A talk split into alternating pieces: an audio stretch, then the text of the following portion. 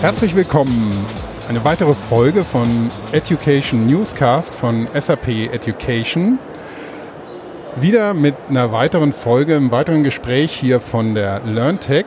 Ähm, vorab möchte ich nochmal die Gelegenheit nutzen und unseren Kollegen von OpenSAP herzlich danken, dass sie es uns ermöglichen, dass wir den Podcast auch zu unseren Hörern bringen, weil wir ihn bei OpenSAP hosten können. Und ähm, das wird auch passieren mit dem ja, heutigen Podcast, mit unserer heutigen Folge. Und ich freue mich ganz besonders, dass wir die Birte Welsch zu Gast haben. Hallo Birte. Hallo. Du hast, ja, du hast einen klasse Job. Äh, ich habe es mir eben aufgeschrieben. Und ähm, ja, du bist Customer Happiness Manager. Genau. Also du machst Menschen glücklich, Kunden glücklich. Ja, äh, im besten Fall tue ich das natürlich. Nee, aber äh, Spaß beiseite, wir haben uns das natürlich ganz bewusst so überlegt. Ich arbeite bei Tandemploy und wir ähm, helfen Firmen dabei, für die Digitalisierung ready zu werden. Ähm, haben ein Softwareprodukt entwickelt und natürlich beschäftigen wir in Berlin uns auch viel damit, was ist neue Arbeit, wie möchten Menschen eigentlich arbeiten, wie wird sich die Arbeitswelt verändern.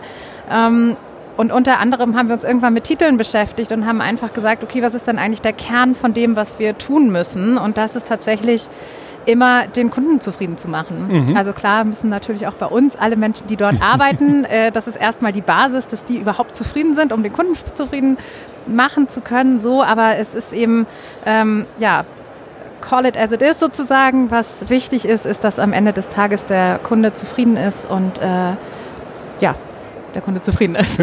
zufrieden und, und, glücklich. Und glücklich, genau. Und ja, du äh, warst auch so nett und hast hier auf der LearnTech am, am SAP-Stand einen äh, kleinen Vortrag gehalten zu neuer Arbeit im digitalen Zeitalter, von und miteinander lernen. Ähm, ich habe leider nicht die Zeit gefunden, ihn anzuhören. Deshalb ähm, bin ich jetzt noch ähm, ganz unvoreingenommen und du kannst dir vielleicht die Zeit nehmen, mir das einfach nochmal zu erklären. Mhm. Ähm, genau, ich habe hier gerade den Vortrag gehalten und in dem Vortrag ging es äh, darum, also um so das Überthema, mit dem wir uns auch beschäftigen bei Tanemploy, zusammen jetzt auch mit SAP, was uns sehr freut, ähm, nämlich was äh, passiert mit der Arbeitswelt da draußen und wie können wir große Unternehmen dabei unterstützen, nicht disruptiv Hierarchien aufzubrechen oder Strukturen aufzubrechen, sondern Strukturen ganz langsam zu öffnen, um mehr Innovation in Unternehmen zu bringen, um den Menschen, die dort vor Ort arbeiten, ein, ähm, ja, ein, ein, ein schönes Arbeitsumfeld zu schaffen. Also wenn man es ganz äh, kurz und knapp zusammenfasst, helfen wir Unternehmen dabei, äh, für die Digitalisierung ready zu werden und arbeiten daran, dass wir so ein bisschen wegkommen davon, von diesen ja, Strukturen aus dem Zeitalter, Zeitalter der Industrialisierung. Ähm, weil was wir beobachtet haben oder was man ganz oft da draußen sieht, ist, dass Menschen im Alltag, also du und ich jetzt, du hast hier äh, dein iPhone vor dir liegen und ähm, mhm. bist wahnsinnig schnell vernetzt. Wenn du eine Frage hast, dann äh, kann ich, bin ich mir sicher, die ist innerhalb von ein paar Sekunden beantwortet. Wenn du ähm, dich woanders hinbewegen möchtest, dann gibt es so viele digitale Tools, die dir dabei helfen, das eben zu erledigen. Und im Arbeitskontext arbeiten wir ganz oft noch, wie gesagt, ähm, ja, wie fast wie im Zeitalter der Industrialisierung. Also das mhm. heißt, wir halten ganz starr an der 40-Stunden-Woche fest. Wir halten ganz starr an Hierarchie, hier, hierarchischen Strukturen fest.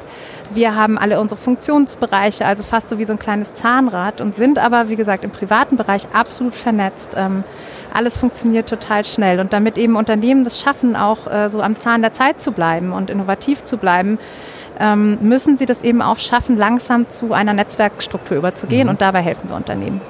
Wie glücklich sind denn die, die Unternehmen, wenn du zum Beispiel sowas wie eine 40-Stunden-Woche in Frage stellst? wenn, du, wenn du sagst, Mensch, ich kann deine Arbeitnehmer, also deine Angestellten dazu bringen, dass sie ihre Arbeit, wenn die sich gut organisieren, digitale Hilfsmittel nehmen, dann müssen die nicht mehr 40 Stunden arbeiten, 20 mhm. Stunden reicht vollkommen aus. Sagt dann der ähm, Kunde Juhu dann kann ich denen ja doppelt so viel Arbeit äh, geben. Oder sagt er dann, naja, wenn die es in 20 Stunden schaffen, dann haben sie dann halt 20 Stunden mehr frei.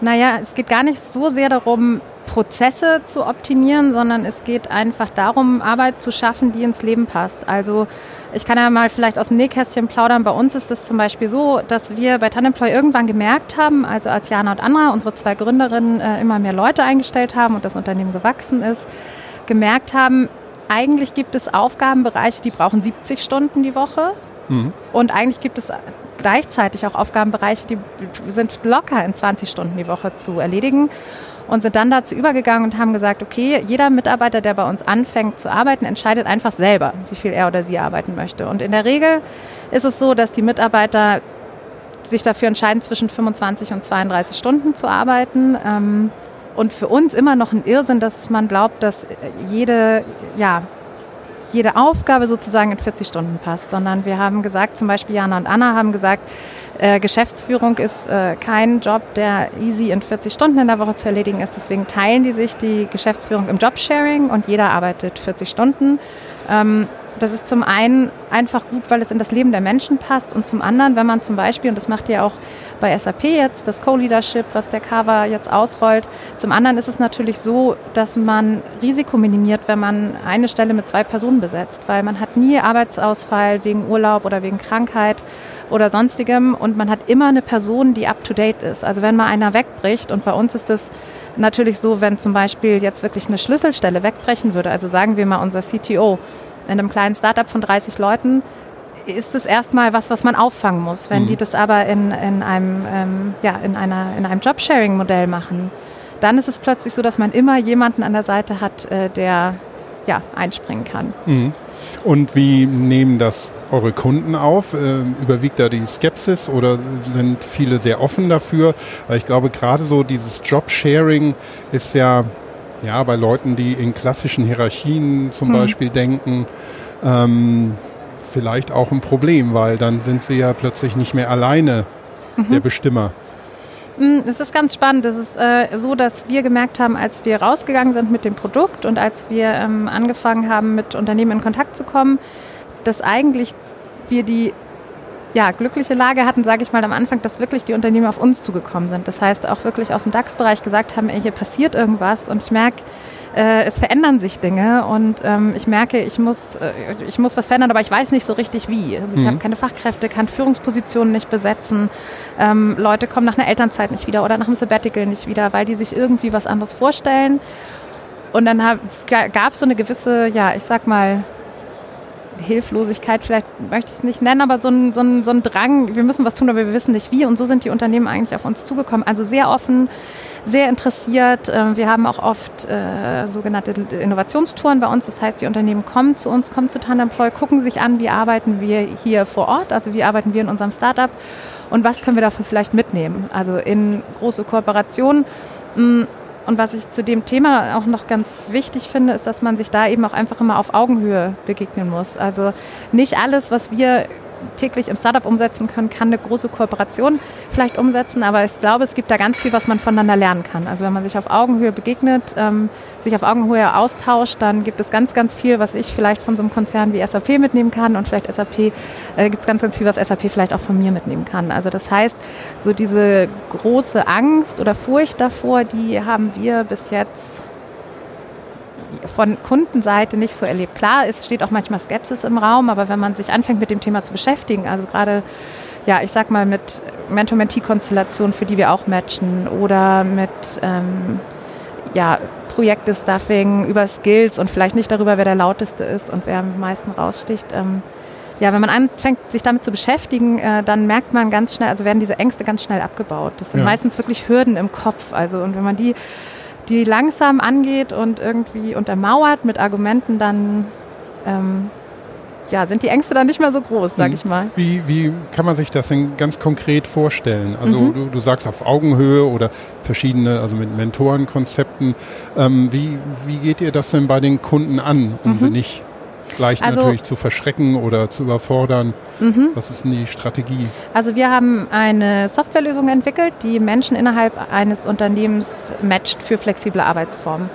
Ähm, das Ganze basiert auf einem Profil, das die Mitarbeiter selber anlegen, ähm, basiert auf Skills, die die Mitarbeiter selber ja, sich selber einschätzen und diese Skills anlegen. Das heißt oft, und das ist total spannend, kommen plötzlich Skills zum Vorschein, die vorher niemand auf dem Schirm hatte, weil sie vielleicht äh, ja, eine größere Rolle im Privatleben spielen, aber für einen Unternehmenskontext spannend sein kann. Das heißt, ähm, die Mitarbeiter legen dieses Profil an, äh, im ersten Schritt auf Wunsch auch anonym und können sich dann matchen lassen zu verschiedenen flexiblen Arbeitsformen. Das heißt, erstmal ist es ein ganz geschlossener Raum, in dem der Mitarbeiter sich bewegen kann, innovativ sein kann, neue Dinge ausprobieren kann und wie dann der Prozess dahinter ist, das erarbeiten wir meistens mit den Unternehmen ähm, ganz individuell.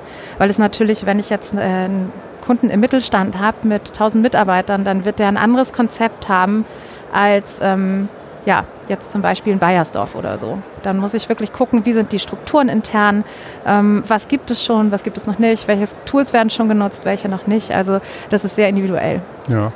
Ähm, du, du hast eben gesagt, naja, auf der einen Seite, es gibt ähm, Unternehmen, die, die leben noch in oder ja, leben noch die Strukturen und die Arbeitsweisen der Industrialisierung, mhm. die auch schon weit fortgeschritten ist, die ähm, wahrscheinlich auch ausoptimiert sind in allen möglichen Varianten. Mhm. Und ähm, dann kommt ihr und ähm, versucht, das, das zu ändern oder denen dabei zu helfen, das zu ändern. Wenn du in zwei Sätzen mir erklären müsstest, was ist denn da eigentlich der Unterschied zwischen industrialisierten Arbeitsplätzen oder aus dem Industriezeitalter und ähm, aus dem digitalen Zeitalter. Was ist der große Unterschied? Ich kann es sogar in einem Wort zusammenfassen, ah, wenn du möchtest. Perfekt. ähm, Netzwerkstrukturen ist das Wort, das ich jetzt sofort ja. nutzen würde. Also wenn wir nochmal kurz daran denken, wie wir privat vernetzt sind und wie wahnsinnig schnell lernen, ähm, Informationsübertragung, wie wahnsinnig schnell das alles funktioniert, dann haben wir das oft im Unternehmensalltag noch nicht. Also bei vielen Unternehmen. Ähm, und deswegen würde ich es einfach mit einem Wort äh, ja, von der Hierarchie zum Netzwerk und ähm, wie finden das ähm, ja jetzt oder nicht wie finden das wie wie ähm, wie gehe ich hin und, und ähm, bringe die Manager zum Beispiel, die ja gewohnt sind, in einer mhm. Führungsrolle zu sein und das auch gelernt haben. Und äh, da gibt es natürlich auch verschiedene Konzepte. Die, die einen sind eher so wirklich bestimmend und die anderen sind eher moderierend und aber trotzdem das ähm, ähm, einer den, den Hut aufhaben soll. Mhm. Ähm, stellt ihr das denn grundsätzlich in Frage? Also, mhm. dass ihr sagt, na, es muss keinen Oberindianer geben, sondern das ist so ein bisschen die Schwarm- oder Teamintelligenz und das wird, wird, wird in die richtige Richtung gehen? Oder ähm, ist vielleicht ein Skill auch, dass jemand sagt, ich, ich versuche das Gesamte irgendwie zu sehen?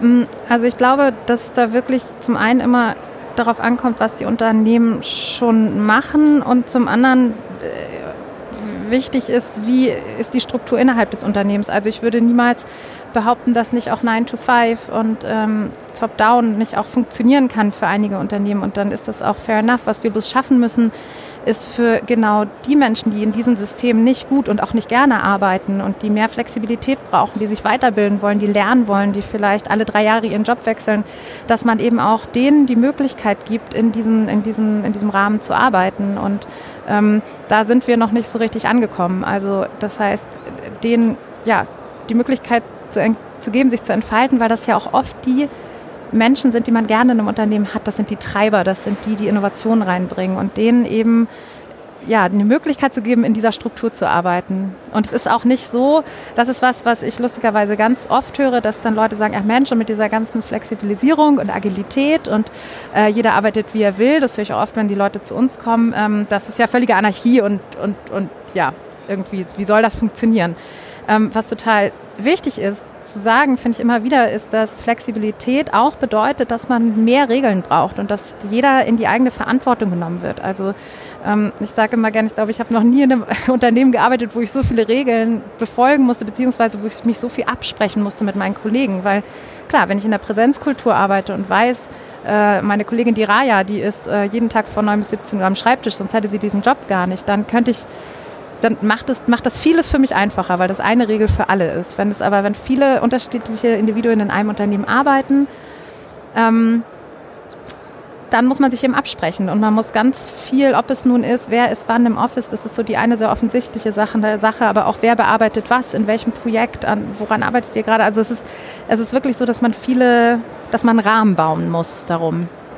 Ähm, du, du, hast schon ein paar Mal äh, angesprochen, ich finde einen Punkt ganz interessant. Äh, wie sieht das aus mit, ähm, ja, die, die so sind auch gerne mal Männer, die direkt laut, laut lospoltern und sagen, ja, hier, klar, und ich weiß, wie das geht und so.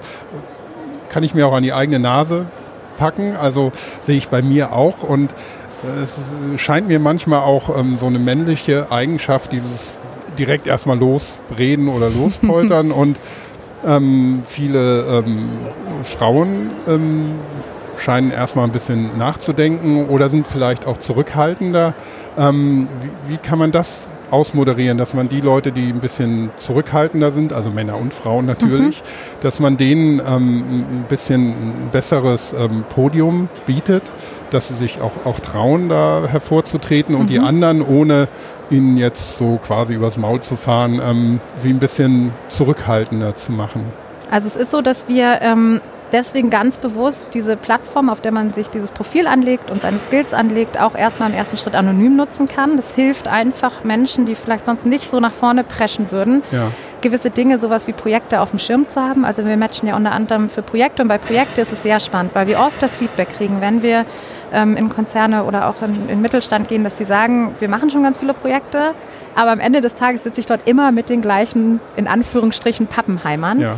Ähm, weil es natürlich ja, so ist, dass es dass oft die Leute, die äh, sehr laut sind, die nach vorne preschen, die sich vielleicht auch in dem eigenen Dunstkreis bewegen, die ich einfach auf dem Schirm habe, dass man sich die für Projekte zusammensucht und gar nicht zwingend ähm, vielleicht die anspricht, die die Skills haben. Also ich meine, mal ganz davon abgesehen, dass solche Projekte auch super gut laufen können und man super gute Ergebnisse haben kann, ähm, ist es eben so, dass man über dieses Tool die Möglichkeit hat, anonym und äh, ja, anhand der Skills, die man dort angegeben hat, sich auf der Plattform zu bewegen und sich gegebenenfalls auch Projekte zu suchen. Das heißt, wenn du jetzt ein Projekt ausschreiben würdest und sagen würdest, Mensch, ich möchte mal gerne was zu Learning XY machen, äh, äh, dann könntest du selber auf der Plattform zum Beispiel gucken, wer hat eigentlich passende Skills dafür und könntest die Leute direkt ansprechen. Das heißt, du bist nicht mehr so abhängig davon, dass du die Leute über dein, ja, über deinen Dunstkreis, dein, dein Netzwerk findest.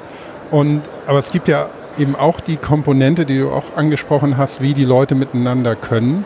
Das sind ja einerseits die Skills und auf der anderen Seite das, so das Menschliche und bei aller Professionalität, die man dann erwarten kann, wie Menschen mit zusammenarbeiten, gibt es ja trotzdem immer, immer auch Konflikte und ähm, mhm. Meinungsverschiedenheiten oder einfach der eine will in die Richtung, der andere eher in, in eine andere und dass man sich dann irgendwie da einigen muss. Mhm. Ähm, berücksichtigt ihr so diese Faktoren auch oder macht ihr es erstmal rein skillbasiert und sagt, das müssen die, die Kompetenzen müssen sie dann selber auch mhm. ausprägen. Also äh, es gibt einen Teil des Matchings, also einen Matching-Fragebogen mit Soft Skills auch, den Diana und die Anna, äh, als sie gegründet haben, äh, entwickelt haben, zusammen mit dem Fraunhofer Institut und verschiedenen anderen Forschungseinrichtungen, wo eben genau sowas auch abgefragt wird, wo auch viele Jobshare befragt wurden dazu, wie, was braucht es eigentlich, um gut zusammenzuarbeiten, wie macht ihr das in eurer Praxis? Äh, das heißt, das gibt es. Ähm, natürlich ist am Ende des Tages, äh, ich, wenn ich an andere Matching-Plattformen denke und man sich dann trifft und irgendwie äh, sein Projekt angeht, klar kann das auch immer noch passieren, dass mhm. äh, man dann sagt, okay, irgendwie klappt es überhaupt gar nicht. Ich muss jetzt sagen, aus der Erfahrung, die wir gemacht haben mit den Kunden, ist es zu dem Problem in Anführungsstrichen noch nicht gekommen. Also habt ihr, habt ihr es vielleicht geschafft, so bestehende Silos da, damit auch aufzulösen? Absolut. Also wir haben bei den äh, Kunden, bei denen das ganze Tool in, im Einsatz ist, relativ schnell gemerkt, dass sich wahnsinnig viele Leute anmelden. Also wir begleiten natürlich auch marketingtechnisch. Das heißt, so ein Tool, damit es kein Datenfriedhof wird, muss immer intern äh, noch begleitet werden. Das muss äh, den, den Mitarbeitern sozusagen klar sein, warum soll ich mich da überhaupt anmelden, was mache ich da. Ähm, und wir haben wirklich hohe Anmeldezahlen bei vielen Kunden, die äh, sehr viel Interaktion machen auf der Oberfläche. Wir können natürlich selber nicht mehr reingucken, also das ist klar, das würde datenschutzrechtlich gar nicht klar. gehen. Ähm, aber wir haben immer einen sehr engen Draht zu dem Projektteam und haben wöchentliche Calls. Es ist immer jemand, ein Ansprechpartner von unserer Seite aus da, wenn die vielleicht das Gefühl haben, oh, es klappt nicht so richtig oder es ist bei uns intern in der Kultur, kommt es doch nicht so an, wie wir uns das dachten, dann können wir da eben auch nochmal äh, ja, versuchen, die Kurve zu kriegen über andere Marketingkanäle. Also ja. Ja, das ist, also ich finde, ähm, das ist ein ganz spannendes Thema, dass, dass vor allem die ähm, Gespräche, die wir sonst bisher so geführt haben, hier hervorragend ergänzt. Trotzdem würde ich gerne nochmal die Frage stellen, ähm, wo, welche Rolle spielt denn Lernen da drin? Mhm. Und ähm, vielleicht sogar digitales Lernen, weil wir auf der LearnTech sind, aber nicht mhm. zwingend. Also überhaupt das, das Lernen als Thema? Ist das ein, ein wichtiges Thema oder ist das vielleicht erstmal nur ein Randthema? Mm, das würde ich nicht sagen. Also ich würde es überhaupt nicht als Randthema bezeichnen. Als wir die Plattform entwickelt haben, war es jetzt nicht das Hauptthema, was wir allerdings natürlich merken. Also in den Konstellationen, in denen auch wir ähm, arbeiten, ist das, wenn man in so einer Konstellation wie einem Jobsharing arbeitet oder äh, auch in Projekten, dass man immer voneinander lernt und dass es wahnsinnig wichtig ist, die Menschen zusammenzubringen, weil äh, ich glaube, es gibt unfassbar gute digitale Lerntools. Ja. Davon sind wir jetzt keins. Aber was äh, total wichtig ist, ist zu sagen, wenn Menschen Antworten brauchen oder wenn die äh, Lust haben, sich weiterzuentwickeln, denen eben auch innerhalb des, der, der, des Unternehmens die Möglichkeit zu geben, sich zu finden, sich auszutauschen, Fragen zu stellen, äh, Dinge gemeinsam zu bewegen, innovativ zu sein. Also äh, das ist was, was wir täglich erleben, wie sich Menschen austauschen und dann ähm, am Ende sogar noch irgendwie bei uns bedanken. Das ist ganz schön ja. und sagen, irgendwie über eure Plattform haben wir uns jetzt gefunden und das hat super gut geklappt und das war ein tolles Projekt und äh, ja. Ja, das ist letztendlich auch immer mein Argument, gerade auch für solche Sachen wie Podcasten. Mhm. Ähm, Wenn es darum geht, ist, ist, ist Podcast denn ein, ein Format für Lernen oder nicht? Und die einen sagen ja, die anderen sagen nein oder manche sagen, es ist eine Nische, aber nicht so wichtig und für andere ist es das überhaupt. Mhm. Ich denke mir immer so, die, die für die Hörer zum Entschuldigen habe ich bestimmt schon ein paar Mal erwähnt, aber ich ähm, denke, dass, dass ähm, über Sprache komplexe Dinge erklären eine der ältesten Kulturtechniken ist, die wir haben als Menschen. Also ich könnte dir jetzt, wenn du hier vom Himmel gefallen wärst, könnte ich dir erklären, wie du hier aus der Messe rauskommst und in deinem Kopf würde sich quasi so eine Mental Map aufbauen, ja. ähm, nur aufgrund meiner Erklärung. Und ich glaube, so ist die, die Kommunikation zwischen Menschen und letztendlich dann eben auch in einem Netzwerk auch ein, glaube ich, ein ganz wichtiges Lerntool, mit dem man Absolut. arbeiten kann. Absolut. Ich äh, finde es wahnsinnig wahnsinnig wichtig, also eben, schon ein paar Mal gesagt, aber äh, die Menschen zusammenzubringen. Und was ich auch glaube, ist, dass es einfach für Menschen ja auch ganz unterschiedlich ist. Jeder lernt irgendwie anders. Ich glaube, ich stimme dir total zu. Für mich ist Sprache auch ein sehr mächtiges Tool ähm, und auch ein Tool, über das ich sehr gerne lerne. Also jetzt Sprache ohne Bild, Podcast zum Beispiel auch. Aber besonders wichtig finde ich es eben auch, dass die Menschen das anhand ihrer eigenen Bedürfnisse machen können. Also wenn ja. jetzt nun mal jemand anders lernt, dann ähm, dann sollen die Menschen die Möglichkeit haben, das eben auch zu machen, sich dazu auszutauschen, vielleicht andere Leute zu finden auf so einer Plattform, die äh, auch podcasten und die aber noch einen anderen Skill mitbringen und ähm, man dann gemeinsam so Projekte auf die Beine stellen kann. Wichtig ist einfach immer zu gucken, was habe ich für Bedürfnisse im Unternehmen und äh, also ein Erfahrungswert, den wir sammeln konnten, was wir auch bei uns selber machen, ist, manchmal hilft es einfach auch die Mitarbeiter zu fragen. Ja. Ja, Wie lernst du gut? Äh, oder was möchtest du für einen Arbeitsplatz, ja. anstatt dass man sich in so ne, hinsetzt und versucht, das auszuarbeiten und sich zu überlegen und zu denken, wie kann es am ja. besten sein. Äh, oft, ja, es ist nur so ein ja, Workhack sozusagen. Manchmal reicht es einfach nur, die Leute zu fragen und mit ans Boot, ins Boot zu holen. Ja, auf jeden Fall.